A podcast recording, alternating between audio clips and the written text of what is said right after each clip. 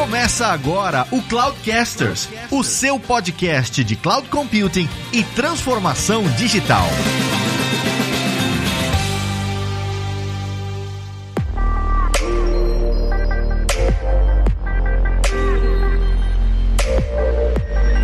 Pessoal, aqui é o Lázaro Alves e um projeto sem treta é um projeto perdido. Fala pessoal, aqui é o Fabrício Sanches e o seu projeto vai dar treta, é certeza. Então se prepare. Aqui é o Elemar. Até hoje eu pensava que eu tinha treta, mas eu aprendi com o Matheus que eu não tenho. Muito bom. Só lembrando, vocês não estão vendo, mas o Matheus tem uma caveira no fundo dele. Isso representa muito sobre a personalidade dele. Aqui é o Matheus Carvalho e eu ensinei o Relemar que tretas não existem.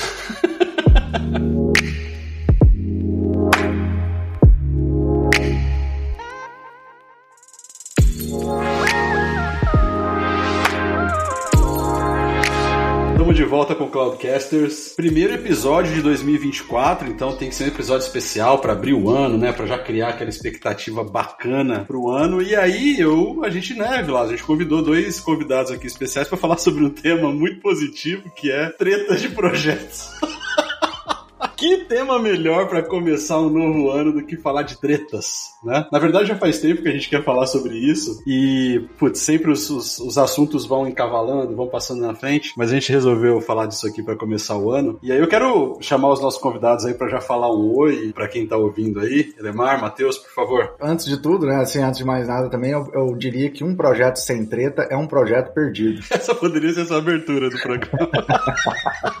um projeto sem treta é um projeto perdido. E eu diria mais, eu diria que um projeto sem treta não existe. Não, não existe. Sabem que há algum tempo atrás eu, eu, comecei a falar que são as cicatrizes que contam a história do guerreiro, né? Olha o Elemar, sempre poético. Justo, justo. Eu acho que é uma boa forma de descrever. A cicatriz conta a história do guerreiro, assim. Eu fui acumulando cicatrizes. Por exemplo, né, só para comentar, até hoje eu tenho uma atravessada de fora a fora que tá escrito Silverlight. Pô, o Elemar já começou dando nome aos bois, não? Mas, Elemar, fala um pouco mais do porquê disso. Bom, antes de mais nada, eu sou um acúmulo de tretas, né? Tipo, a gente, eu acho que quando você vai é, participar de projeto e alguns projetos, eventualmente quando você vai naquela brincadeira de experimentação, de inovação, você acaba entrando em algumas tretas. Eu tenho, vocês pediram para selecionar três projetos aqui, eu tenho uma infinidade, né? Mas uma delas foi realmente começou com o Silverlight. Lá no passado, eu era um desenvolvedor de desktop, toda a vida trabalhando com desktop. Quando eu fui trabalhar com a web, a minha esperança era ter uma experiência de desenvolvimento para web parecida com aquela desktop. Eu era um cara que abraçou aquela história dos foundations. Sabe a fase foundation na Microsoft? Que ano foi isso, Elemar? Que ano foi isso? Cara, poxa, Silverlight. Isso foi perto do Flash, né? Na época que o Flash tava bombando, né? É, é não, assim, o, o, Silverlight era o Flash da Microsoft, né, cara? E teve aquela fase foundation. Vocês lembram dos quatro foundations? Você tinha o Windows Communication Foundation, Windows Workflow Foundation, Windows Presentation Foundation e Windows Identity Foundation. Acho que nenhum dos foundation tá foundation hoje, né? Não, WPF tá aí ainda, né? Mas assim. Não fala mal da WPF, que o Vilas vai ficar bravo. É, assim, cara, projeto, projeto Silverlight, né? E eu, eu postei aquilo com todas as minhas forças e, e aí eu me baseava, cara, Netflix, pô, Netflix tá usando Silverlight. Foi aí que eu incorporei na minha fala de consultor, inclusive, que você não é Netflix.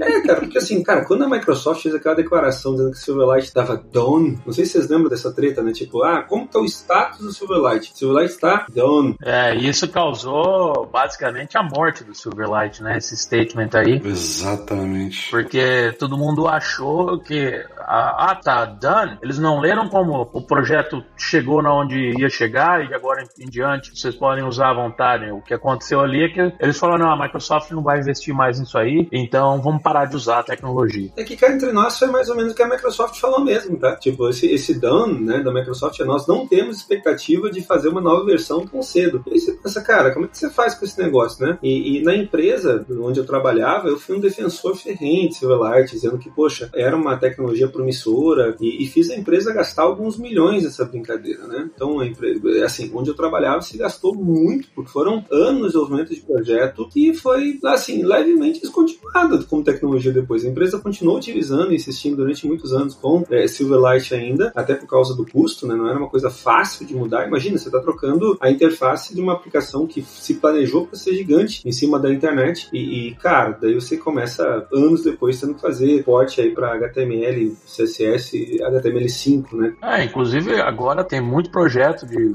saíram uma, alguns alguns libraries e, e, frameworks que te ajudam a fazer essa migração de Silverlight para outras tecnologias e tem muita gente ganhando dinheiro com isso. Mas eu vou te dizer também que, assim, falando sobre tretas mais antigas, tá? Eu lembro também do povo que tentava converter Visual Basic para Visual Basic.net também automático, sabe? Ah, mas tinha, né? Umas paradas de ASP para ASP.NET, não tinha umas paradas assim? Tinha, tinha de tudo. Esses frameworks de conversão, cara, são uma promessa de desespero também, tá? Aliás, eu tô toda uma coleção de treta com isso também. Mas, enfim, sempre amei a Microsoft, é uma empresa que, enfim, definiu minha vida pro bom e pro ruim, tá? Tipo, boa parte das minhas cicatrizes vem disso. Mas, enfim, é, essa foi uma treta que nem tinha acrescentado na minha lista de tretas para esse projeto, tá? O Silverlight foi só uma menção, menção rápida, assim, para começar. Mas, cara, geralmente as tretas vêm por inexperiência, né? Eu acho que indo lá pra minha primeira, primeira treta lá no passado, cara, a gente trabalhava, o jovem Elemar, que ainda tinha cabelo, né? A gente trabalhava desenvolvendo software para projetos de, ambi de ambientes, era uma coisa gigante no Brasil e em dado momento a gente resolveu que a gente precisaria fazer o software inteiro do zero, né? Por quê? Porque, cara, foi um acúmulo, a empresa cresceu muito rápido, o software avançou muito rápido, até que chegou um ponto em que estava insustentável em manutenção, a gente resolveu começar do zero. Aí foi quando a Microsoft,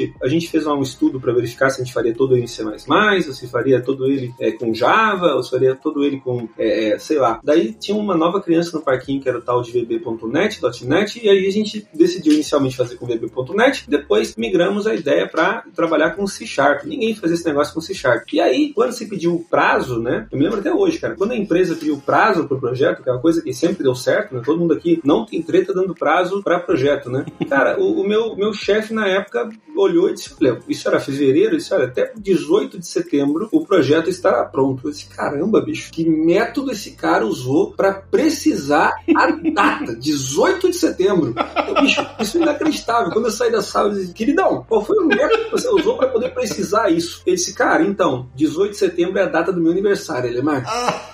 O software até aqui tem quatro anos. É impossível que a gente, que a gente demore mais do que seis meses para começar do zero, numa linguagem nova, com um framework novo, com um time novo. É impossível que esse projeto não dê certo. Não, o mais legal é a certeza, né? É impossível. Impossível, impossível.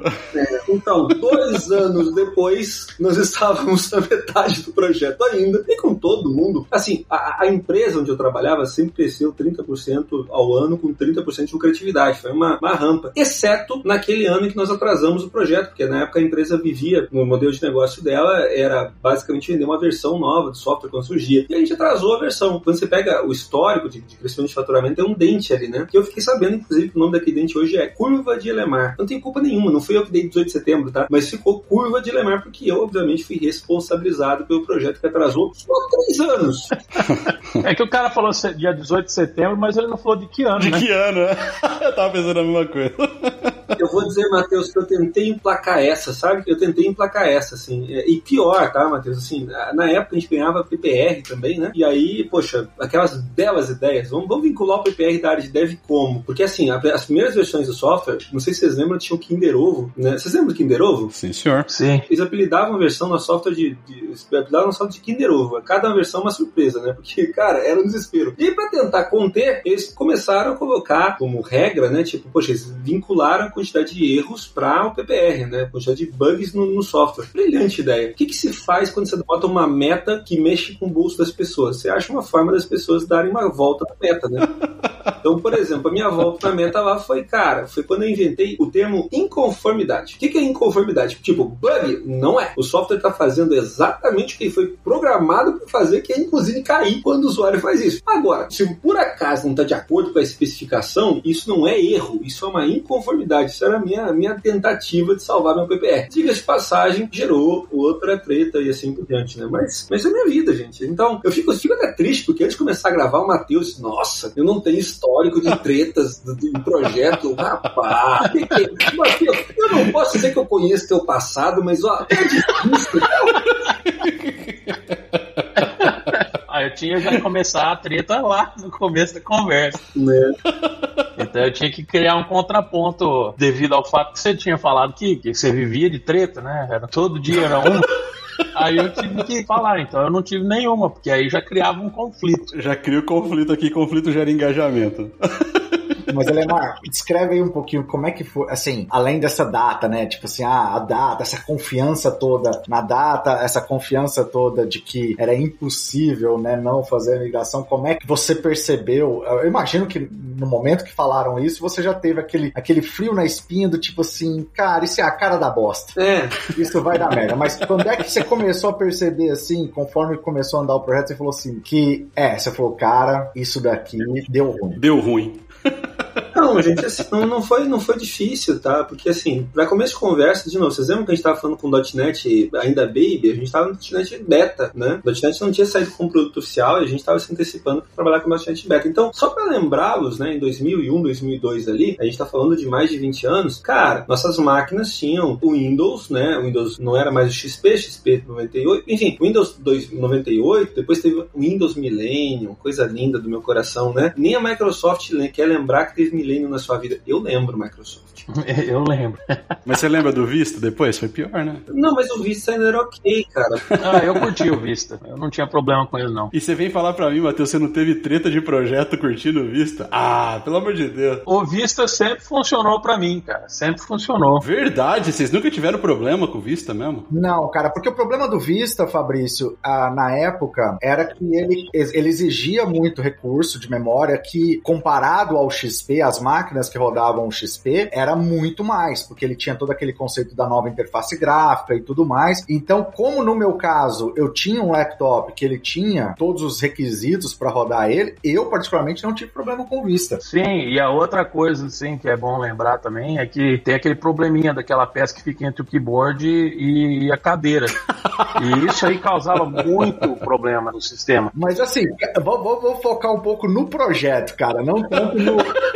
Porque, cara, a questão da tecnologia, dependendo da, da, da, da, tecnologia, você ainda consegue, entre aspas, né, dar um jeito, resolver um workaround. Eu quero ver as tretas, elas muitas vezes estão relacionadas às decisões, às decisões que são tomadas, né, e como que você gerencia isso. O Fabrício ganhou o prêmio de funcionário do mês lá, né? Não, não, não, não, não, não, não, não. não eu tenho uma pergunta sobre o seu ponto lá, Lemar. Você falou, ah, a gente estava usando os primeiros betas do .NET e tal, e, e até hoje eu vejo, sei lá, a Microsoft anuncia o .NET Core 9, sei lá em que versão que tá. Ou o Node 13, sei lá, não sei que versão que tá. Mas aí a galera já quer pegar os primeiros betas e começar a colocar código em produção com isso. Ao que vocês atribuem? Porque isso é um grande fator de merda, né? Quer dizer, por que, que as pessoas fazem isso, cara? Ah, cara, é porque o negócio, no meu ponto de vista, né, e como que isso já aconteceu comigo, é porque a, a Microsoft vai anunciando, né? Ah, não, agora a gente vai fazer isso aqui. Aí vem aquele recursinho, aquele featurezinho que, que você penou com ele lá atrás, que não tinha. Aí você vê, ele aparece ali, ele está disponível. Ué, você quer colocar no seu software e já começar a resolver o problema dali para frente. Então eu acho que esse é um fator. O outro é o fato de que as pessoas gostam de estar no bleeding edge, mas você não pode falar que você está no bleeding edge se você só testou na, na sua máquina e usou para fazer o Hello World. Agora, se você fala, não, a gente já está usando lá, a gente já está testando aí a próxima versão do nosso software, na empresa, na firma, né? E aí você pode falar com mais propriedade que você realmente está usando a próxima versão do sistema. Eu acho que ela, muito é isso. Não, vou muito mais simples, gente. Assim, ó, é, é, a pura e completa falta de senso também, tá? É, porque meu ponto é o seguinte: legal, eu tô no Bleeding Edge, eu tô, puta, empresa inovadora aqui, isso tá na minha veia, a gente testa os betas. Mas, porra, se a, se a Microsoft ou qualquer outra empresa, a gente tá usando muito a Microsoft por conta do nosso background aqui, mas se qualquer outra empresa falar assim, ó, então, aquela versão lá, puta, tem uma. Aconteceu com o .NET Core pra cacete, projeto que eu tava envolvido,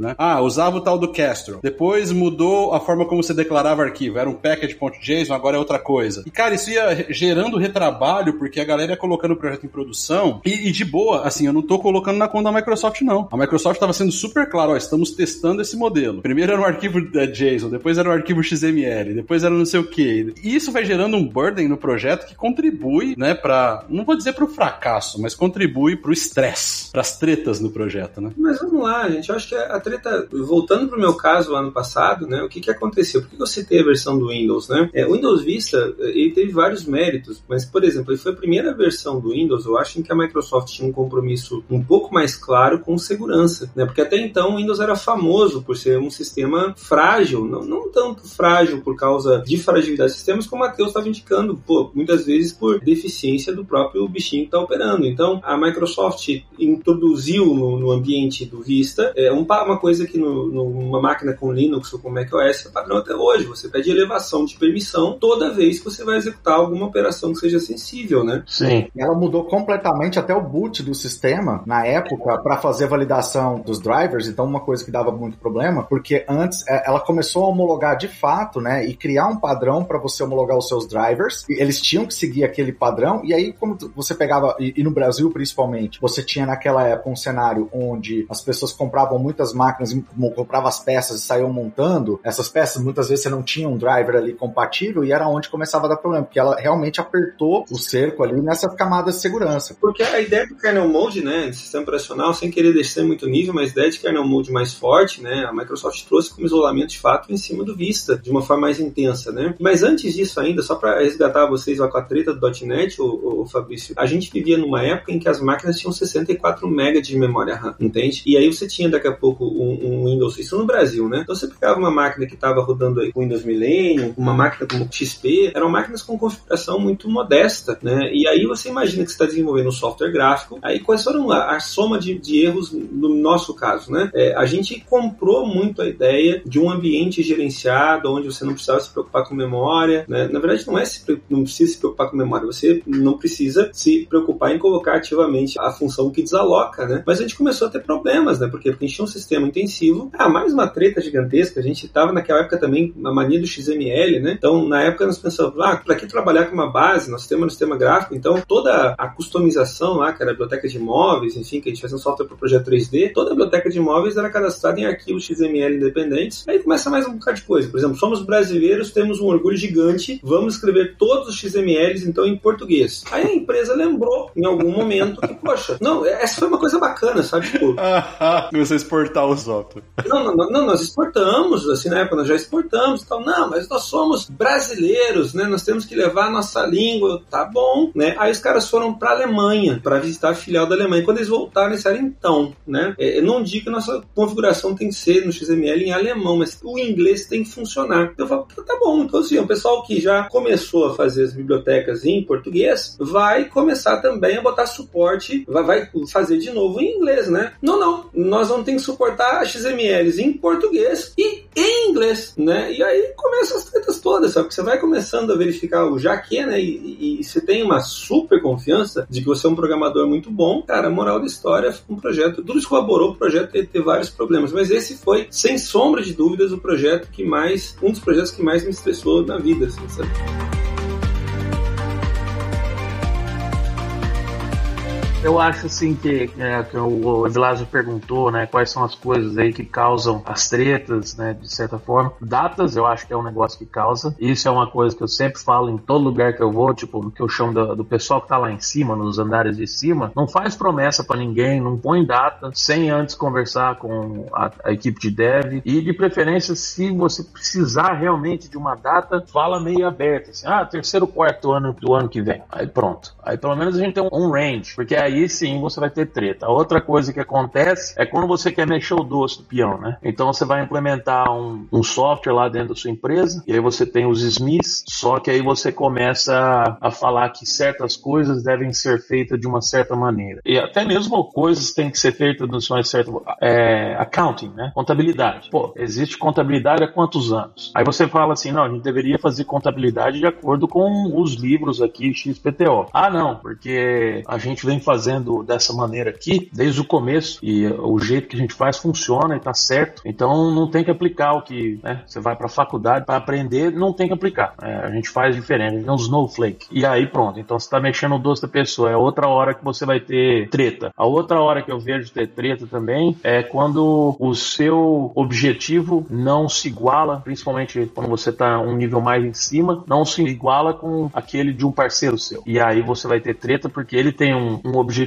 e o que você está fazendo vai ter que fazer ele mudar aquele objetivo e talvez não vai ser tão bom para ele. E bad decisions, né? Decisões mal feitas também geram. Então, ah, escolhemos um framework errado, fizemos a ideia aí de fazer em português, como você falou, é, ao invés de usar um standard, e depois a água bate, só que o, o dia 18 de setembro continua lá pra você entregar. Mas aí tem uma confusão, cara. Por exemplo, quando você fala sobre. Eu, aí falando sobre, sobre o embate eterno, né? A gente tem sempre aquela crença de que é, é negócio especifica requisito e supostamente tecnologia determina prazo. Cara, eu escrevo software desde que eu tenho menos de 10 anos, tá? Eu comecei a ser pago para escrever software quando eu tinha 13. Cara, eu tô há 30 anos sendo pago, mais 30, agora 31, pelo amor de Deus, sendo pago para escrever software, que é uma. É, daí você entende por que, que, eu, que eu tenho acumulado cicatrizes. Mas, cara, tem 30 anos que eu vejo essa ideia de negócio especificar requisito e time de tecnologia especificar prazo não dá certo, né? E, e eu não sei que pessoas continuam fazendo isso. Na prática, a gente começa a perceber, cara, principalmente nos dias de hoje, né? E principalmente também aplicações que sejam online of business, mas produto também isso acontece. Cara, negócio não tem requisito, negócio tem hipótese, né? No máximo hipótese. Começa por aí um problema, tá? Então você vai validar uma hipótese no mercado. E aí você tem uma ideia de que determinada feature vai fazer sucesso, determinado recurso vai ser interessante. Mas, cara, você chega no mercado e descobre, poxa, aquilo que você achava que era o máximo, né? Pega nos grandes produtos, por exemplo, a própria Microsoft com a interface Metro, né? Eu era apaixonado pelo Metro, cara, tipo, e eu era apaixonado pelo Metro, mas o mercado não pegou. E aquilo era uma hipótese, entende? Então, uma hipótese que foi validada ficou cara para validar, mas é uma hipótese. A outra treta, cara, é que o desenvolvedor não consegue necessariamente botar prazo por outra razão simples. Se você pegar bons estudos de engenharia aí, você percebe que mais de 90% do tempo da engenharia para uma feature, entre ela ser idealizada e ela entrar em produção, mais de 90% é de feature é de tempo parado. É tarefa esperando para começar a implementação, tarefa esperando para teste, tarefa esperando para build, tarefa esperando para, enfim, um monte de coisa. Então, assim, como é que se dá prazo em cima disso? No máximo que você tem, e na minha visão que deveria ser feito, é área de negócio deveria conseguir especificar o que é prioridade. E aí, Matheus, eu acho que é uma coisa legal porque você pega os caras de cima, por exemplo, que não concordam, você acaba obrigando os caras a definir o que é mais importante e o que é menos importante, porque senão é, é o que eu falo do efeito. Não sei se você já viu, vocês, vocês devem lembrar daquele jogador de futebol, o, o Amaral. Lembra Amaral? Uhum. Cara, o Amaral, quando jogava no Vasco, ele falava que era um pesadelo, porque ele lançava a bola pro Romário, o Edmundo gritava. Ele lançava a bola pro Edmundo, o Romário gritava. Ou seja, independente para quem ele passasse, sempre tinha alguém xingando ele. É mais ou menos o que acontece com o dev, cara. Tipo, você atende quando você tem dois caras pedindo feature, ou duas áreas demandando coisa. Cara, você atende um, o outro grita. Você atende o que gritou, o outro reclama. E assim você fica. Exato. Isso entra numa máxima de projetos, assim, que, né, que eu, eu escuto desde quando eu começava a estudar metodologias desde mais tradicionais para gestão de projetos, voltado para PMI, até mesmo Agile, que é a questão da gestão da expectativa, né? Como você gerencia a expectativa entre os stakeholders, ou seja, as pessoas que estão envolvidas naquele projeto, mas quando você vai para a área de, de, de, tecnologia, essa gestão também da expectativa, ela vai muito também na questão, né, da metodologia, né, uh, IVSF, né, que é a incrível vontade de sair fazendo.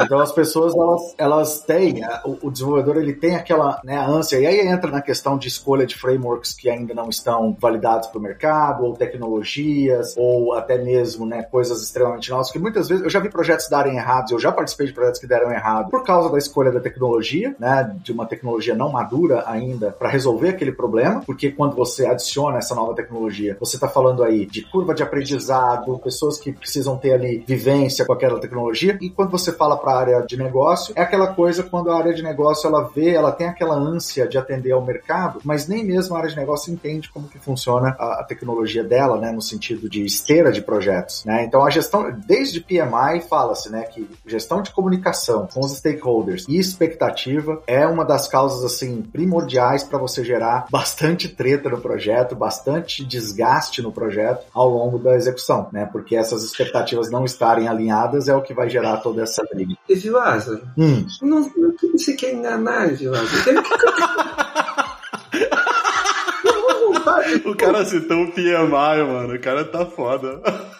Não, não, não. Assim, eu, eu fui PMP, entendeu? Tipo, eu, fui, eu fiz certificação, né? Mas, ó, vamos começar com a coisa mais simples, ó. Língua portuguesa, né? Vocês ainda operam em língua inglesa, tudo eventualmente fica mais fácil, mas na verdade não, só muda a bronca. Mas língua portuguesa, olha só a frase, que preciosidade. Atirei uma pedra na janela e ela quebrou. Cara, não tem como você escrever essa frase deixando claro quem quebrou, se foi a pedra ou se foi a janela. Não tem como, não tem como, não tem vírgula, não tem nada que você coloque. Atirei uma pedra na janela e ela quebrou. Então o que acontece? Com isso, cara, descrição textual já é ambígua. E aí a gente está assumindo, né, que o Elemarzinho aqui sabe escrever, o que não é verdade, e a gente está assumindo que o Elemarzinho do outro lado sabe ler, que também não é verdade. Mas isso cai na questão da expectativa também, que é entendimentos dúbios, né? E outra treta, assim, o cara que inventou o raio do bom senso, assim, quem inventou esse negócio de bom senso, é, juro que eu tenho que matar, Edlas, porque assim, ó, é, não adianta, por mais que você queira gerenciar a expectativa, tem um bocado de coisa que não é dita, né? E nas coisas que não são ditas, geralmente é onde reside o problema, né? Então concordo, assim, a fonte, o Matheus falar, ah, o Matheus falou muito bem, cara, a falta de qualidade de comunicação, é fonte de treta, mas, mas o grande ponto é o seguinte, ó, outra coisa que acaba pegando, e aí vocês trabalham com empresa grande, né? Vocês nunca ouviram falar sobre Cover My Ass Documentation? Uhum. Traduzindo para o português, documentação da falta de confiança, né? Para poder ficar uma coisa mais elegante. Cara, vamos lá, né? O que, acaba acontecendo no próprio projeto, bicho? Assim, as pessoas vão jogar num ambiente cultural onde, onde você penaliza o erro, as pessoas vão jogar no safe, né? E jogar no safe muitas vezes é, cara, eu vou não opinar sobre um monte de coisa e quando eventualmente uma coisa der errado, eu vou me posicionar no lugar que, que atira pedra, né? E, velho, a cultura da empresa, vamos de novo, teoria dos jogos, tá? Se você tem estímulos para que aconteça competição, não dá para esperar colaboração, né? E boa parte dos ambientes, cara, estimulam a competição. Então, é, é por muito gerenciar a expectativa, né? Então, de novo, né, Vaza? Por isso que eu tô dizendo, eu até estranho o Matheus falando que, nossa, né, não, meus projetos não tiveram. Cara, assim, você já vai com armadura e espada, queridão, porque você sabe que se tem uma coisa que você sabe que em algum momento alguém vai dizer, mas eu disse, eu, nossa, tinha, ficou subentendido, nossa, mas eu não detalhei isso aqui, mas isso é óbvio. É. Sim,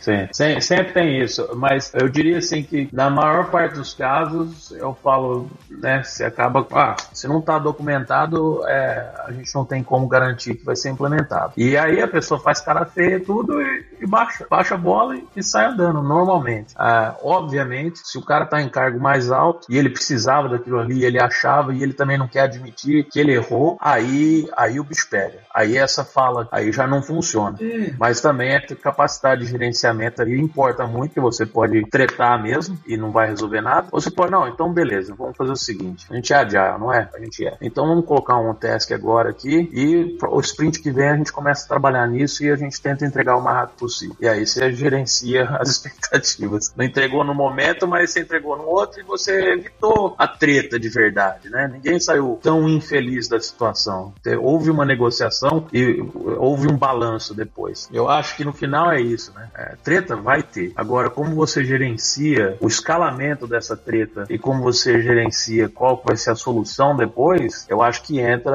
É uma das coisas que a gente tem que treinar. Né? Eu diria que é, no passado era bem ruim isso.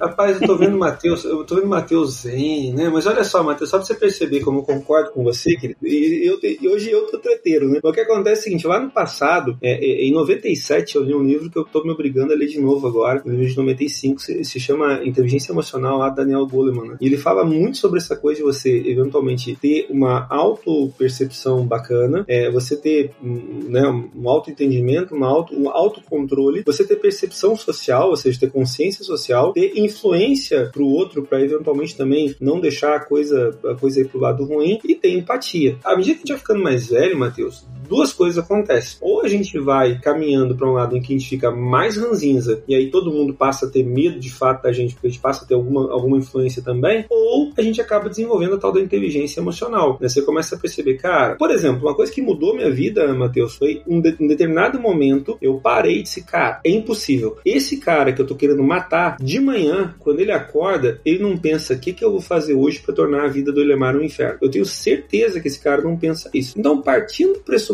que ele não pensa isso, ele não é má pessoa, né? Talvez até seja, mas não tão tanto quanto tô enxergando. Então, como é que eu lido com isso, né? Aí se torna a vida mais fácil, porque no final das contas, e essa é uma, uma coisa legal, né, Fabrício, e Lázaro e Matheus, assim, a gente sabe que todo projeto vai ter problema, que você vai ter é, descobertas ao longo do caminho, mas o grande fato é que a inexperiência de time é, é, faz você, primeiro, não reagir bem a elas, e primeiro, faz você também assumir riscos que são desnecessários, né? Por exemplo, é, essa ânsia, por exemplo, de usar tecnologia mais nova, é uma coisa muito característica do cara que está começando. Do idealista. É, não vou me lançar o melhor framework de todos os tempos da última semana agora, né? Tipo, deixa eu esperar passar um tempinho. Eu nem instalei o .NET 8 ainda. Mas a cor da sua barba aí explica por quê, Matheus.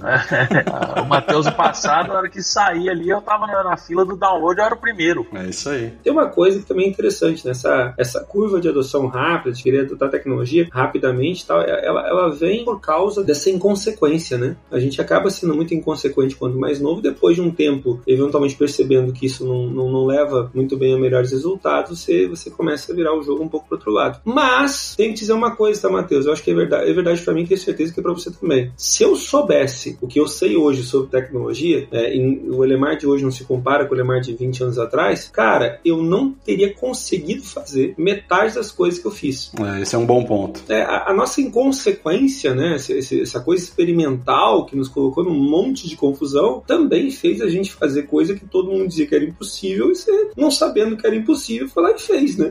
É, você tinha vontade também, né, de dar continuidade e, e eu acho que o seu orgulho também não, não queria deixar você falhar. Então, mesmo que o negócio estava mais ou menos definido ali, você corria atrás e inventava um jeito de fazer o negócio funcionar, porque depois você queria falar que você fez funcionar. E você não tinha medo, né? Uma vez foi o seguinte, né, cara? Muito inspirado pelo SharePoint, né? Que é um produto que eu também admiro bastante. Produto muito bom, muito bom. Putz, Elemar. Caraca, Elemar. Pra que isso, cara? Não, não, não, não. Deixa eu deixar claro, tá? Cara, o SharePoint tem, na minha visão, e, e, olha, interessante você entender de novo, cara. Hoje você tirar pedra é, é fácil, mas assim, leva para a época em que o SharePoint foi projetado, a decisão, por exemplo, de criar aquele banco de dados com aquela tabela linda, All User Data, né? Que tem Share 1, Share 2, Share 3, Share 512, e, e, e ela tem um, uma segunda tabela de metadados para relacionar qual coluna armazena o quê. Ou seja, essa coisa que inviabiliza qualquer estratégia de indexação, cara, na época era algo razoável e provavelmente a única forma de se fazer o que se fez lá com o SharePoint. Não existia ainda a ideia dos campos flexíveis, é, dos campos é, JSON, o campo XML, era uma coisa. E, cara, de novo, você está numa corp que, poxa, não seria muito producente você não utilizar o principal produto de banco de dados para fazer a, a, solução de armazenamento. Mas, ó, inspirado pelo All User Data, em certo momento eu concebi uma ferramenta que permitia, né, que o usuário também definisse suas próprias vistas, né? É muito inspirado pelo SharePoint. O meu time disse que aquilo era impossível de fazer, né? E eu, obviamente, né, vestido de toda a coragem e, e responsabilidade, disse que era assim que eu faria. E todo mundo comprou a ideia, porque até aquele momento, Matheus, é, esse é outro ponto interessante, sabe? Até aquele momento, mesmo as decisões irresponsáveis, você corria atrás pelo orgulho, pela coisa toda e conseguia sair do outro lado. Nesse projeto especificamente, eu puxei para mim e mais, né? Pior, eu disse: todo time continua trabalhando no entorno e o core do sistema, que era persistência, deixa comigo que eu resolvo. Eu trabalhei um ano intenso naquilo e eu não consegui sair do outro lado.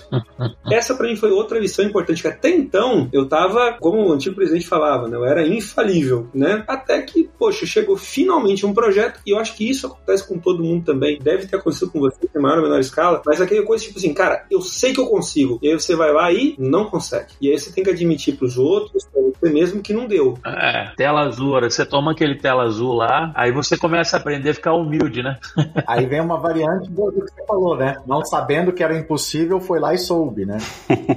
Aí é a segunda versão, né? Aí é a segunda versão. E esse acaba sendo o grande ponto, né? Então, de novo, treta, falta de inteligência emocional e falta de experiência, né? Falta de experiência leva você a ser irresponsável, né? E a irresponsabilidade às vezes paga um preço legal, porque você se permite fazer umas coisas aí que mais velho você já não faz mais, mas também te leva a falhas homéricas. Mas tem um filme, cara, não vou lembrar o nome do filme, em que o personagem principal é, em dado momento ele quebrou, é, ele lançou um tênis, e o tênis foi um fracasso total, né? E aí ele tá lá chorando as pitangas, porque não se sabe ainda, ninguém sabia publicamente que o lançamento dele tinha flopado, e aí ele conta pra uma menina lá que ele tava tentando paquerar, tipo, porque eu errei por causa disso, chorando. E a menina diz assim, cara, se for para falhar, que seja para falhar espetacularmente. Então eu sou muito bom nisso, sabe? Tipo, falhar com espetáculo, assim, não basta Silverlight. Que decisão boa, né? Não, vamos causar, se é pra causar prejuízo, que seja de milhões, entende? É, é, essa é a meta, né? E aí você vai criando eventualmente uma outra cicatriz. Vai perdendo cabelo, enfim, coisas da minha vida. Eu acho que você tem que ter abertura para arriscar um pouquinho, né? Mas esse, esse risco ele deve ser controlado. Eu acho que no passado a gente não tinha esse controle. Então a, a ideia de experimentação, testar essa ideia, testar essa outra ideia, eu acho que é bacana. Ele cria um ambiente criativo, ele cria essas oportunidades de desbravamento, né? Que às vezes você dá com a cara na parede, não consegue passar dali, né? Que nem o seu exemplo aí do sistema. É, eu acho que faz sentido, Matheus, porque, tipo, o que o Elemar tá falando assim, hoje a cultura da experimentação, né, ela é muito mais aceita e antigamente não é que ela não existia, mas ela era mais estressante pelo fato dela ser na, mais na tentativa e erro. Mas era assim, cara, vamos ver o que que dá e vamos fazer no brute force. Então tinha todo esse estresse. Hoje, essa cultura de experimentação, ela é um pouco mais aceita, principalmente empresas que já estão numa jornada ágil um pouco mais avançada, elas enxergam isso como, né, mais natural. Antigamente era mais estressante porque é aquela coisa, né? Sabia-se que, que tava todo mundo ali querendo fazer ou dando o seu melhor para aquilo acontecer. Mas como o Lemar falou, né? Aquele cara que você tá tretando todo dia no projeto, aquela pessoa que você tá tretando, ela não tá levantando todos os dias pensando como fazer sua vida difícil. Para ela tá difícil também, né? Para ela também tá estressante. E acaba que isso gerava todo esse, esse, esse ambiente que era muito mais hostil há um tempo atrás. E eu vejo isso, por exemplo, hoje, muito quando você tem uma quebra de paradigma ou uma nova trend. Por exemplo, a gente viu isso na onda de cloud. Quando o cloud surgiu e aí todo mundo quer migrar para cloud, mas aí as empresas não entendem ainda muito bem o modelo operacional, a nuvem, os próprios provedores ainda estão criando soluções que vão ser modificadas uh, num curto espaço de tempo. Hoje fala-se muito de transformação digital, né? E aí alguém tem uma visão de transformação digital, outra pessoa tem outra visão de transformação digital, essas visões não, não se batem dentro da empresa e eles começam ali os projetos. Esses têm sido os meus últimos, os, as minhas últimas tretas, Elemar. Tem sido todo em torno de como fazer gerenciamento correto de projeto. Porque você pega a pessoa, três pessoas diferentes, como se aplicar de ah, cada uma vai responder de um jeito. Só que você tem que fazer todo mundo trabalhar junto. Aí ah, o teste tinha que vir aqui ou tinha que ir ali. Aí rola as tretas. Uhum. Então, hoje em dia, os meus problemas são sempre relacionados a como a gente vai gerenciar o projeto e a falta de entendimento das pessoas em relação a qualquer tecnologia que a gente está tentando implementar, seja ela de, de processo ou de tecnologia mesmo.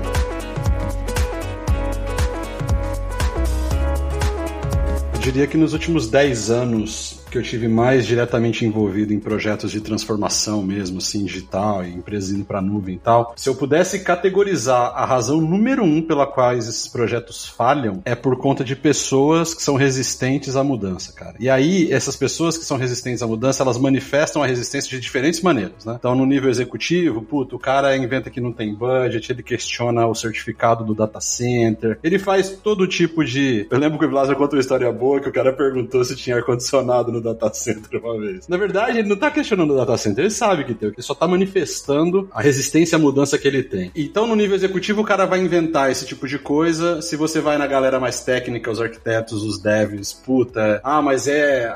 Eu gostaria de rodar esse código num serviço tal que não dá suporte, só dá suporte onde eu rodo hoje. Enfim, a galera, no geral, tem uma resistência muito grande a mudanças de paradigma. Né? Quando o paradigma novo surge, a empresa quer adotar, a galera, no geral, tem essa resistência. Agora, com inteligência artificial está acontecendo de novo, né? Quer dizer, eu lido muito com o setor público aqui no Google, com educação e tal. E, cara, assim, eu tava outro dia falando num congresso de, de professores e a galera, assim, e até alguém mostrou uma imagem de quando os professores foram na rua é, protestar contra a calculadora e depois os taxistas protestando contra o Uber e agora de novo fazendo esse protesto, né, de contra a inteligência artificial. Então, assim, a galera, os projetos eles falham, cara, na verdade, e aí num âmbito mais de transformação que é mais né, geral na empresa, porque as empresas falham numa boa estratégia de mudar o mindset das pessoas. As empresas conseguem fazer isso bem, no geral, no geral elas têm mais sucesso, que a minha experiência mostra, especificamente nesses últimos anos. É, o que eu queria adicionar é o seguinte, cara, são dois pontos, né? Quando aconteceu essa pergunta lá e tudo mais, não é que a pessoa sabia que tinha ou não, ali é porque eu acho que a ignorância muitas vezes ela é atrevida, né? Então a, a, as pessoas elas não, por não entender exatamente algumas coisas ou por ter uma visão muito limitada daquilo e, e, e, um apego muito grande ao que elas fazem, né? Elas acabam cometendo ali, digamos, essas gafes ou falhas e tudo mais. E eu diria o seguinte, eu diria que as pessoas não são resistentes à mudança. Muitas delas, elas veem o que está vindo de novo com bons olhos. Eu acho que as pessoas são mais resistentes ao impacto que aquela mudança vai trazer na rotina e no, e no que elas vão ter que fazer. Tipo, o que ela vai ter que mudar. E não necessariamente a mudança em si, mas o que, que ela vai ter que mudar nela, né? No sentido de aprendizado. Evil, Evil, você tá. A gente tá. A gente não pode ser inocente, né? Vamos, vamos voltar do, do, dois pontos aqui, tá? A primeira coisa é a seguinte: ser humano naturalmente resiste ao novo. Isso é uma característica da nossa cabeça. Nós, nós, por fundação, a forma como nosso cérebro funciona, toda vez que a gente vê uma coisa que a gente não entende, a gente tem duas reações. A gente foge, né? Eu já falei, acho que no outro episódio sobre isso também, mas a gente foge a gente luta. Esse é o primeiro ponto. A segunda coisa, cara, é que, como falava lá o, o Underwood no House of Cards, cara, tudo na vida é sobre sexo, exceto o sexo, que é sobre poder, né? E aí o que acaba acontecendo? Geralmente,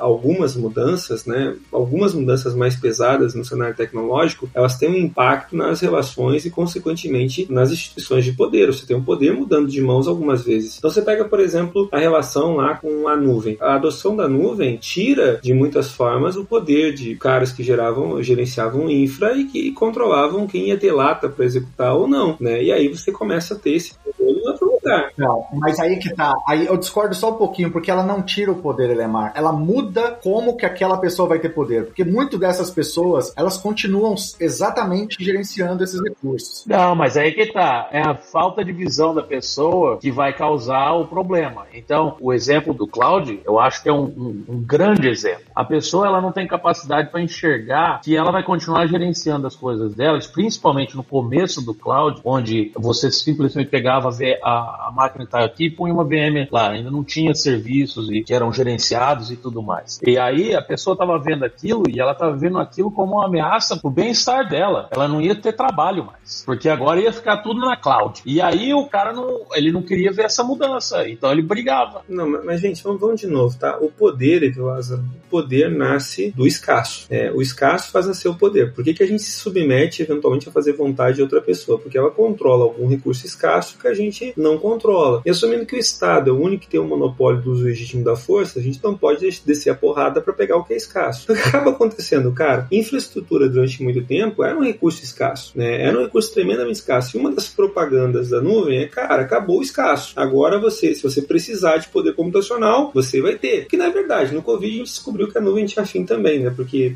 os próprios providers aí tiveram dificuldade né, na pandemia para poder sustentar alguns serviços durante um bom tempo. Outra coisa, cara, houve um modelo de provisionamento de orçamento. Então, cara, você saiu de CAPEX para OPEX, OPEX para CAPEX, e esse, esse, tipo de alternância mexe na estrutura de orçamento e, cara, mexendo na estrutura de orçamento, você mexe de novo na forma como a pessoa controla recursos. E aí, Lázaro, eu concordo com você, tá? Uma parte é desentendimento, a outra parte é que sim, algumas dinâmicas acabam mesmo mudando. Por exemplo, a gente não pode fechar os olhos e dizer que, poxa, a forma como a gente desenvolve software muda com a chegada da inteligência artificial. Né? Mudou, mudou. O que já não fazia muito sentido no passado, agora faz menos sentido ainda você ter um salário super alto para um cara que está fazendo CRUD num lugar onde você consegue fazer um bom nível de automação das coisas. Então, cara, você muda essas dinâmicas, né? Toda vez que você tem uma mudança de dinâmica, cara, você causa dor. Porque assim, o ser humano se acostuma a tudo até viver mal, né? Eu sempre brinco, né? Contando aquela história. Eu, eu quero fazer de conta, Matheus, que eu quero ser culto. Eu digo que eu li Dostoiévski, né? Li Dostoiévski coisa nenhuma. Eu li só as primeiras páginas lá de carta de carta sobre solo. E, e, e, tem uma passagem lá que eu acho que é maravilhosa. Diz assim, cara, o cara tinha uma dor de dente. Imagina, tô eu aqui com vocês três aqui, eu digo, cara, tô com uma dor de dente gigantesca. E os três ficam com pena de mim. Agora imagina que amanhã eu chego de novo dizendo, gente, eu continuo com dor de dente. Vocês vão ficar com pena de mim ainda. Mas depois de uma semana de eu reclamando de dor de dente, vocês não vão me aguentar mais o falar da dor de dente, vocês vão começar a se afastar de mim. O Sérgio que vai contando que isso vai acontecendo com o cara lá, até que um dia ele tem um pesadelo. O pesadelo dele é que a dor de dente tinha passado, né? E ele pensou, cara, pelo amor de Deus. É, é, ele acordou e ficou aliviado, porque percebeu que ele ainda tinha dor de dente. Porque se por acaso ele perdesse a dor de, a dor de dente, ele já não teria mais nada, porque os amigos já foram embora por causa da dor de dente. Então, tudo que o cara tem é o problema dele. Então, quando você chega, às vezes, na empresa para promover qualquer mudança, até quando a mudança é boa, cara, o cara vai olhar com uma cara de, putz, você tá mexendo na minha dinâmica, você tá mexendo na minha relação, você tá mexendo nos meus argumentos, você tá mexendo, inclusive, na desculpa que eu dou. Agora eu não posso mais falar, por exemplo, vamos implantar agilidade. O que tem de gente que levanta a bandeira, por quê? Porque eu não posso chegar no cenário onde eu não posso mais reclamar que o problema da entrega é fulano. Agora a gente vai trabalhar de forma cooperativa, colaborativa, melhor dizendo. Então, Então a coisa pega, né? E aí você vai acumulando tretas e mais tretas e mais tretas. Mas é, é triste, sabe? No final do dia, o consenso acaba sendo, cara, o que, que faz ter treta? Gente. Com certeza. Isso daí não há, não há discussão. Eu acho assim, Lemar, eu, eu, eu entendo e eu, e, e eu concordo com essa visão que o, o, ser humano, por natureza, ele é resistente à mudança. Mas o meu ponto também é o seguinte: muitos dessas, uh, dentro da minha história ali, que pegou essa parte de migração, cara, incontáveis migrações para nuvem, agora parte de DevOps e tudo mais, e agilidade. Então, assim, na minha época de consultoria, que a gente conversou um pouco no, no outro episódio, você também tem as pessoas que elas estão lá participando de eventos, vendo tudo aquilo que tem de novidade, elas, elas em determinado momento elas se empolgam com aquilo, elas querem, elas veem que aquilo resolve os problemas, mas quando ela volta para dentro do ambiente que ela tá, ela simplesmente bota isso numa gaveta. E muitas vezes isso é, ela quer mudar, ela só não quer o trabalho que é para mudar. E Lázaro, você conhece o mito da caverna do Platão? Mito da caverna? Não. Eu conheço da caverna do dragão.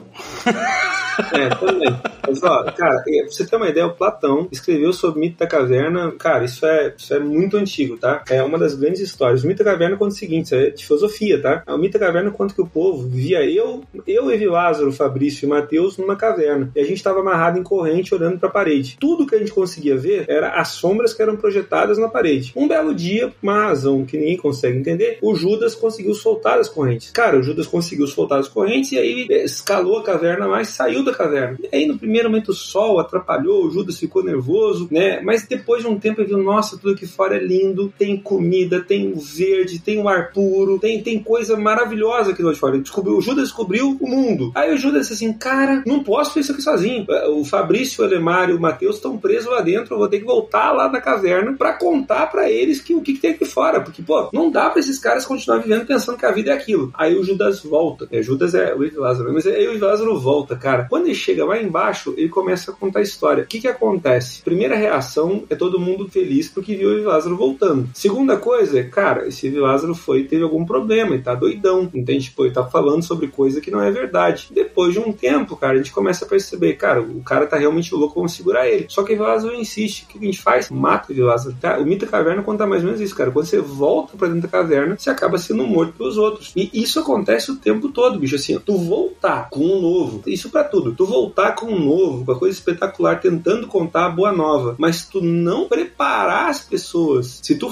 chegar de sopetão, apresentar. Sopetão, agora denunciei fake, mas enfim, você chegar do nada e contar as coisas como sendo é, fáceis, é, contando a maravilha, cara, a tendência é que as pessoas te matem, literalmente. Eu acho que estamos falando a mesma coisa, porque o que você acabou de relatar, por exemplo, é, eu concordo, quando a pessoa vai lá ver o novo, ela vê toda a situação lá nesse seminário, como, pegando como exemplo, ela volta e ela traz esse novo para as pessoas, né? E as pessoas negativamente vão colocando os empecilhos, vão colocando as coisas. É onde eu tô falando. Essa pessoa ela quer mudar. Quando ela realiza o esforço que é para que aquela mudança ocorra, seja dentro dela ou para que os pares dela aceitem essa mudança, é onde simplesmente ela não vai, ela não acontece. Ah, é que também você tem que considerar um ponto muito importante. A pessoa que foi lá, esse exemplo seu aí, a pessoa quer mudar. Na realidade, ela não quer mudar. Ela foi lá e aprendeu coisas novas sobre um caminho que ela já seguia. É, exatamente. É. E, então ela não tá mudando. Agora, chega para essa mesma pessoa, o cara é .NET, o mestre do .NET, faz 20 anos que ele programa em .NET. Aí chega um peão e fala assim, beleza, a partir de amanhã C++, hein? A gente vai fazer todo o código aqui em C++.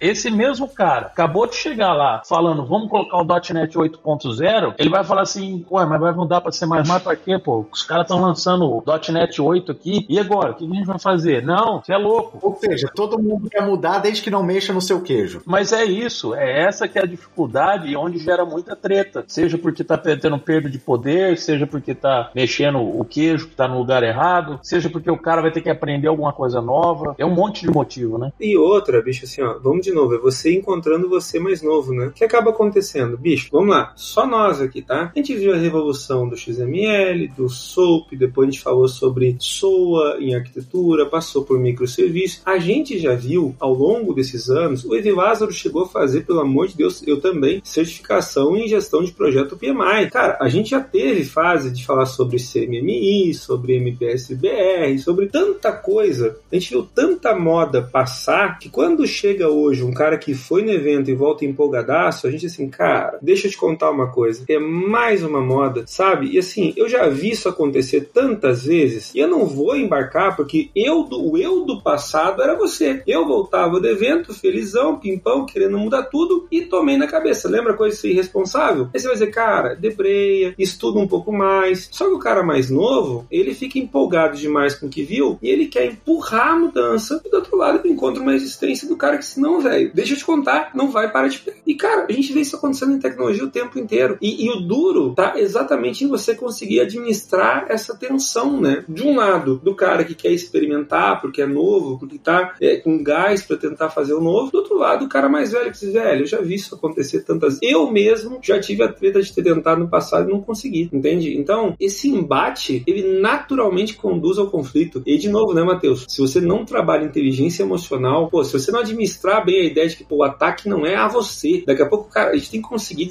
coisa que eu não conseguia há muito tempo. Quando, quando atacava as minhas ideias no passado, eu levava pro lado pessoal. Hoje, hoje eu consigo entender que, poxa, se você tá atacando uma ideia minha, é a minha ideia, não é eu. Você não tá dizendo que eu não sou uma pessoa boa, você tá desqualificando eventualmente a minha sugestão, a minha ideia, mas não tá me desqualificando. É, mas é difícil, é, é difícil. Especialmente com coisas disruptivas, né? É, como foi o caso de cloud, como agora é o caso de inteligência artificial, quer dizer, essas coisas não são tão palatáveis, né? Quer dizer, elas conceitualmente eu acho que todo mundo entende, fala caramba, puta, isso é muito legal. Só que a hora que eu volto para dentro de casa, eu falo, putz, grila, cara, para eu fazer um rollout de um serviço desse de cloud, eu vou gastar, eu vou aumentar o meu custo no ano de 3 megas, sei lá. O cara fala, putz, cara, larga a mão disso, vai, larga a mão disso um pouquinho. Ou então tem aquele outro tipo de líder, que é o cara que fala, puta, tá aí, vou meter dinheiro, mas não é só dinheiro, né? Não é só trazer o cloud provider lá, não é, putz, é, aí entra, até conecta muito com o nosso papo de consultoria, né, do, do outro episódio, né, tipo, como é que você vai trabalhar com essas pessoas que tem que replicar essa visão para baixo e vender esse valor? Porque, cara, de verdade, no final do dia é pessoa, né? Então, assim, se você realmente não muda esse mindset, cara. E tem um outro lance também, Fabrício, que a gente não pode ignorar, né? Uma coisa que mudou daqui a pouco na nossa, né? Os, o, ou a minha falta de cabelo, ou o grisalho do cabelo de vocês trouxe, foi a seguinte: a gente descobriu em algum momento da carreira que aquilo que a gente cria, a gente também tem que manter. E essa é a grande treta. Muitas vezes, principalmente o cara mais jovem, o cara que tá é, mais empolgado, ele, ele adora a ideia do quanto que é fácil fazer. Tá bom, filho, mas ó, quem é que vai manter? Por exemplo, vou fazer a inteligência, vou, vou adotar uma inteligência artificial. Que lindo, beleza, vou adotar ela aqui dentro, vamos desenvolver um modelo, vamos criar uma extensão para eventualmente fazer exponer customizado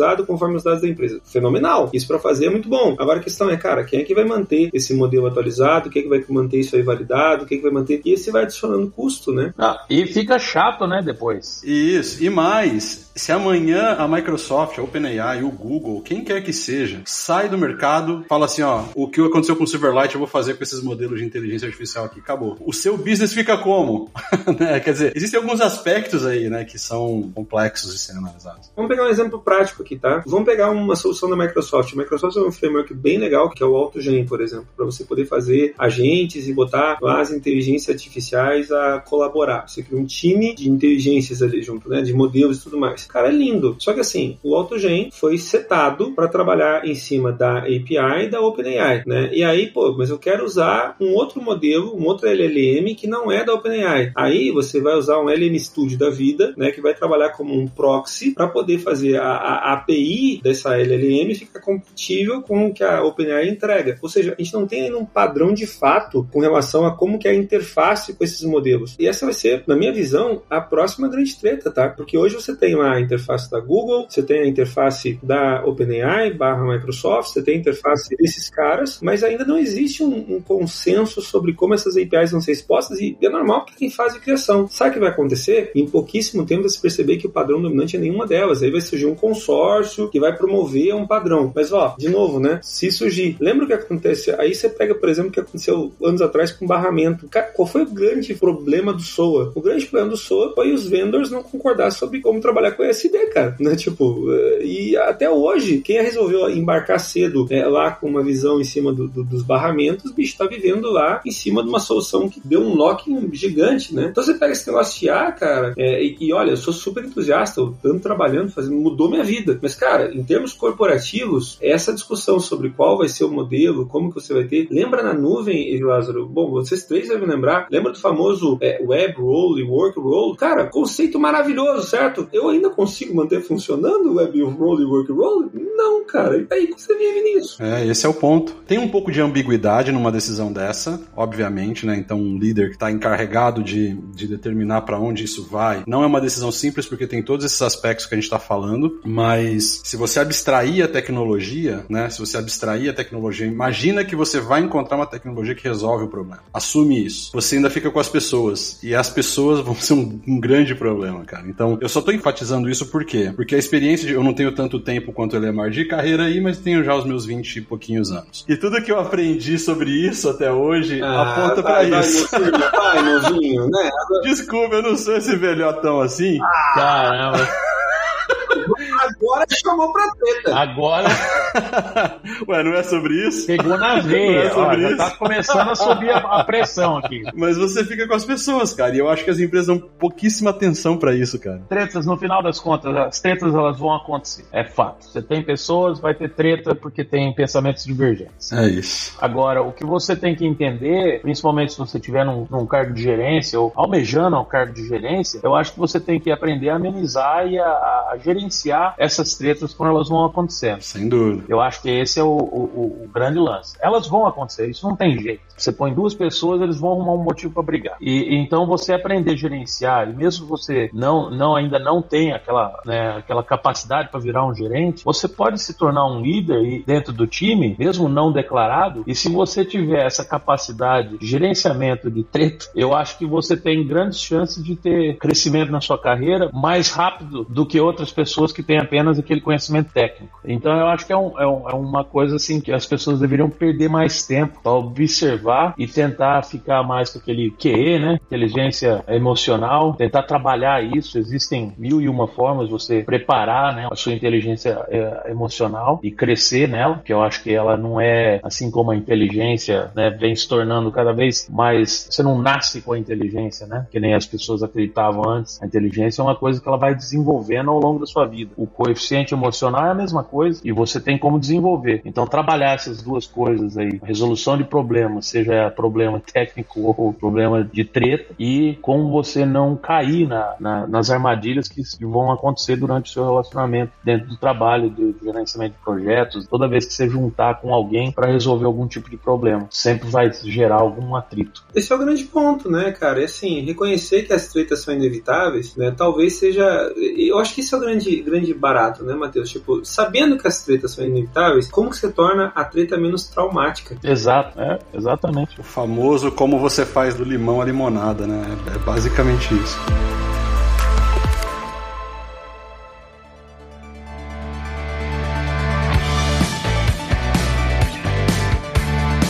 Considerações finais? Lázaro, começa com o senhor. O senhor gostaria de deixar aí para quem tá ouvindo de mensagem? Cara, é assim, eu acho que sempre teremos tretas, a gente vai ter que lidar com isso, né, enquanto a gente estiver nessa área, ou, né, enquanto na, na, a gente estiver nessa ativa ali na, na, nossa carreira profissional, mas eu acho que, eu imagino que todos que estão participando aqui do episódio têm a mesma sensação, né, que hoje a resiliência para lidar com esse tipo de situação é muito maior e também de não deixar isso impactar tanto a gente na vida pessoal e também na, na, na, vida profissional. Eu já cheguei a ficar dias sem dormir pensando em problemas de projeto e que hoje né, a gente sabe que são projetos, são problemas que vão ser resolvidos de uma forma ou de outra e que o que, enquanto houver pessoas participando de projetos, vai ter treta. Então, mas legal ver os pontos de vista. Eu acho que no final, acho que todo mundo concorda que gestão de expectativas, pessoas, comunicação, né, é, gerar certos anseios ali é o que torna todo esse, esse trabalho mais difícil quando a gente está trabalhando aí com, com projetos. A parte técnica, sentar e codificar, é, é, o mais, digamos, prazeroso e mais fácil, né, ali, digamos, no dia a dia, né? O resto, lidar com as pessoas é que é o mais complicado. Cara, assim, eu acho que, poxa, a gente conseguiu avançar bem, eu acho que a, a, a conclusão de que a treta é inevitável é um ponto bacana, e o Lázaro estava falando aqui sobre coisas que nos fazem perder o sono, né? Cara, isso colocado em perspectiva, quando você bota, de novo, quando você coloca em perspectiva o teu, o, a tua vida, a tua trajetória, história, você percebe que, poxa, não faz muito sentido você dar o zoom que você tá dando, o destaque que você tá dando, o realce que você tá dando pra treta que você tá inventando agora, cara. Porque provavelmente daqui a alguns meses você não vai lembrar, e se não lembrar daqui a alguns meses, daqui a alguns anos, quando você lembrar, é o que eu digo sempre, cara, a treta de ontem, o perrengue de ontem é o motivo da risada de amanhã, né? Tipo, cara, hoje eu tava rindo do Silverlight, tava rindo de, em dado momento, não ter conseguido resolver um problema com o banco de dados, tava rindo do fato do, do, da memória lá não ser suficiente para rodar minha aplicação no passado. Tudo isso na época que eu vivi parecia o fim do mundo, né? Parecia que, poxa, eu tava condenado aí a, a não conseguir sair do outro lado e que, sei lá, a coisa não ia parar de pé. Anos passaram e tudo isso, na verdade, hoje no horizonte é irrelevante. Então o que, que a gente leva? Cara, a gente leva exatamente o que o Matheus está falando, cara. Desenvolver esse consciente de inteligência emocional para você se transformar numa pessoa que consiga administrar um pouco melhor essas situações e principalmente tendo consciência social, né? Conseguir perceber no outro a dificuldade dele e ajudar o outro eventualmente a não passar tão mal. Acho que esse no final do dia, Matheus, acaba sendo a grande função do gestor, né? Deixa eu perceber no time o que está deixando o time mal e eventualmente colaborar com o time para dizer, gente, não é isso aí que vai causar o, a, a, morte de ninguém, pelo menos não agora. E se por acaso causar no longo tempo, no longo prazo, ninguém vai lembrar de quem era a gente também. Então, a gente dá muita importância, sabe? Acho que se a gente começar a administrar a vida de uma forma mais, mais tranquila, tudo fica mais fácil, né? Então, que vem as tretas, porque, de novo, são as cicatrizes contra a história do guerreiro. Ah, sem dúvida, sem dúvida. Eu já perdi finais de semana, Lemar, um problema de projeto que eu fiquei assim mal. E hoje eu olho para trás e falo, cara, não precisava, né? E com certeza eu percebo hoje que tem uma resiliência muito maior para lidar com, com esses problemas. E uma coisa que eu falei hoje numa apresentação para um cliente, né? Se você quer de fato ampliar o seu impacto dentro de um projeto, tenta contribuir para o sucesso do outro que está trabalhando com você. Se você conseguir, né, identificar como você pode ajudar aquela pessoa dentro dessa questão desse projeto, você não só vai garantir ali mais sucesso naquelas atividades que vocês têm em comum ali ou que vocês têm que trabalhar em conjunto, como obviamente também você pode ter um impacto positivo ali na carreira da, pessoa e também no, no, no, negócio, né? Então é como eu tento fazer hoje para tentar, ok, o que, que, eu posso fazer para te ajudar? Mas assim, a gente ficou no ping-pong das considerações finais, cara, mas isso é muito legal foi o seguinte, o Evázaro, isso, outro dia a gente tava brincando a questão do Evázaro, tá, o Evázaro tá lendo a Bíblia, Matheus. Então o que acontece? que tu cara? É, é, cara, o, o ágape, mas o ágape vai exatamente nisso, cara. Não entendi essa risada aí, não, Matheus. Quando você desloca o teu centro de felicidade pro outro, cara, é, a, a, coisa volta. E tentando não ser religioso, falar uma coisa bem mais superficial, tá? Uma vez perguntaram para um grande bilionário qual era o segredo de você ser rico de verdade. E o cara perguntou, cara, você quer saber rico ou rico de verdade? Não, é rico de verdade. Cara, a única forma de você ser rico de verdade é conseguir fazer pelo menos cinco pessoas do teu entorno ricas. Cara, se você conseguir fazer uma empresa, um ambiente, um negócio, qualquer coisa que faça pelo menos outras cinco pessoas ricas, você tem chance de ser rico de verdade. Você pega o Bill Gates, cara, ele é bilionário porque fez milhares de milionários, cara. A mesma coisa acontece com Jobs, a mesma coisa acontece com uma outra galera. No final do dia, sucesso de verdade só acontece quando você cria um ambiente onde outras pessoas conseguem ter sucesso. Não é sobre você ser altruísta, tá? Sim. É, é sobre condição sine qua non para você conseguir avançar. Se você quiser avançar sozinho, seu dono da razão, seu cara que tá certo sempre, teu sucesso vai ser sempre limitado. Matheus. Ah, vocês falaram bastante, eu não sei se eu tenho muito mais para complementar, mas eu queria dizer que a divergência de, de ideias não necessariamente é um motivo para você brigar, né? Pra você ter uma treta. É sim, é sim.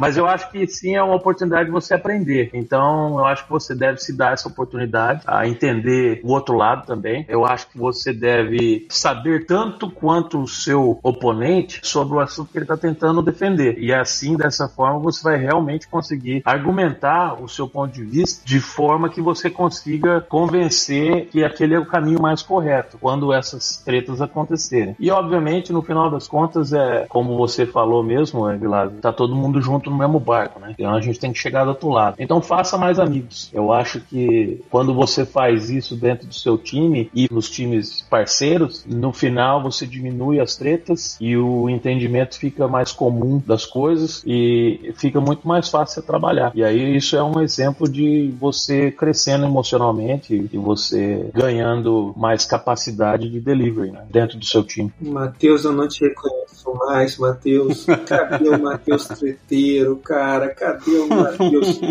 Cadê esse Cadê? cara? Quem é? O que, que aconteceu, velho? Quem é você? Não, sério. E ver o Matheus falando assim, se eu tirar três prints nos grupos de WhatsApp que eu vejo que ele tá ali, Pausadamente, né? Com aquela voz baixinha, assim, suave. Eu vou dizer assim que se eu tenho uma oportunidade, principalmente entre um grupo de amigos, de causar uma discórdia ali só pra ver o pau comer, eu não perco essa oportunidade. Mas aí ó, olha aí. Mas é aquele negócio, eu jogo a bomba e corro. E depois vem com o discurso de pessoal, temos que trabalhar juntos, estamos todos no Exato. é. Vamos lá, Então, time, time. Mas é, eu, equipe. eu acho, mas quando você tá num ambiente de trabalho, aí a coisa. Porque no final todo mundo quer alcançar o mesmo objetivo, que é manter o emprego, né? E ter o salário no final do mês. Então, quando você tem esse objetivo, é melhor que você faça amigos e lide com essas situações de uma forma mais centrada e inteligente. Mas entre amigos, aí vale tudo. Aí é, o cara falar qualquer coisa, você quer vermelho? Não, é roxo. E aí pronto, vai. É como a gente lida com o Evilázaro aqui no podcast. Ou seja, segundo o Matheus, cara, colaborar só se houver interesse comum. Caso contrário, deixa eu falar cara e gritaria.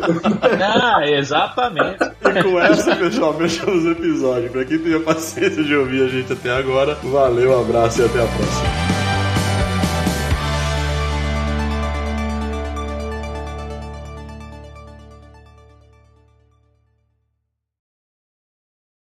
Este podcast foi editado por Radiofobia, podcast e multimídia.